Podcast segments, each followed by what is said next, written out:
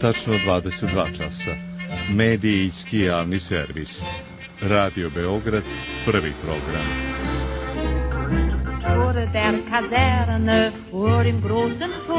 La que estamos escuchando es la primera versión grabada de una de las canciones más populares del siglo XX, Lili Marlene, cuya primera transmisión para Europa se produjo el 18 de agosto del año 1941 en Radio Belgrado, la capital de Serbia, que antiguamente en esa época era la capital de Yugoslavia. En esa ocasión, Lili Marlene fue interpretada por la cantante alemana Lale Andersen, que la hizo tremendamente popular incluso en ambos bandos durante la Segunda Guerra Mundial. La letra de esta canción fue escrita por el cadete alemán Hans Leip el año 1915. Leip fue un novelista, un poeta y un dramaturgo alemán, hijo de un antiguo marinero y estibador del puerto de Hamburgo. El año 1914 se hizo profesor de escuela, pero al año siguiente fue llamado a las filas por el ejército alemán. Durante la Primera Guerra Mundial, combatió en el Frente Oriental y en los Cárpatos, pero el año 1917 fue herido y tuvo que ser dado de baja.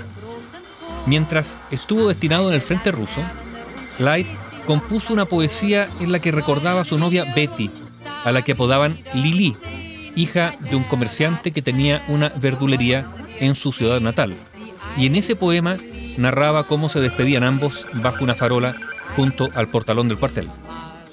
Según unos, la segunda parte del nombre, el primero era Lili, el segundo Marlene, lo tomó de la novia de un amigo, pero otra versión señala que era el nombre de una joven enfermera que Hans Leip había conocido en su puesto de guardia y que lo había deslumbrado por su belleza.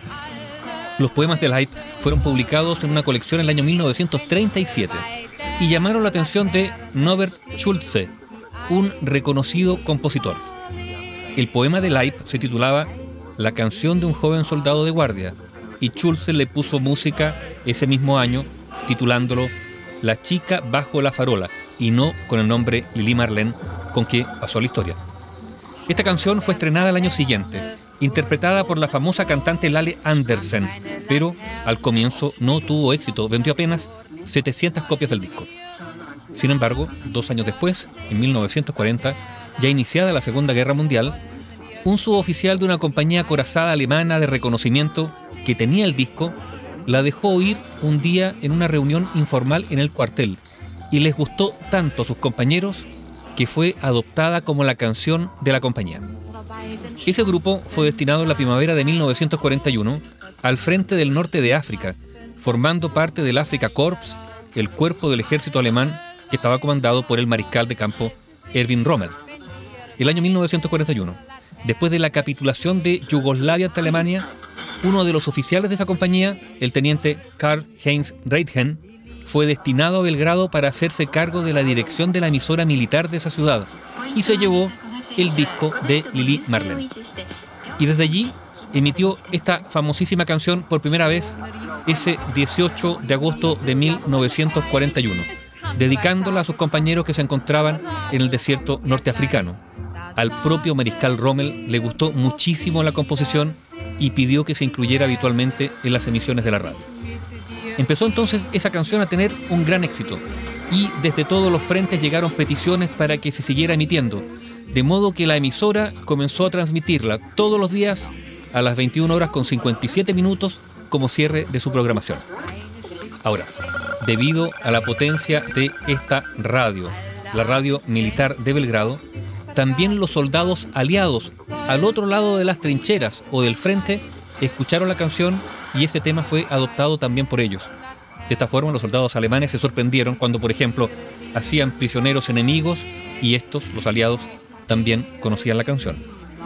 El éxito del tema llamó la atención del ministro de propaganda nazi, Joseph Goebbels, que tras escucharla consideró que únicamente podía influir de forma negativa en la moral de las tropas y ordenó que fuese suprimida del repertorio de la emisora. Pero las protestas de los soldados alemanes fueron tales que Radio Belgrado tuvo que mantenerla en el aire pese a la opinión del ministro nazi y siguió emitiéndola todas las noches. Al mundo nunca le interesó que Hans Leib, el autor de la letra de la canción, considerara que su poema se encontraba entre lo peor que había escrito. Tampoco que pensara que Lili Marlene no debía ser cantada por mujeres porque era la historia de un hombre enamorado. De hecho, nadie tuvo tanto éxito entonando la canción como ellas, Lale Andersen y Marlene Dietrich. La canción Lili Marlene, escrita por el cadete alemán Hans Leib y con música de Norbert Schulz, y cuya primera transmisión para Europa se produjo el 18 de agosto de 1941 en Radio Belgrado en la interpretación que hemos escuchado de la cantante Lale Andersen. Medijski javni servis. Radio Beograd, prvi program.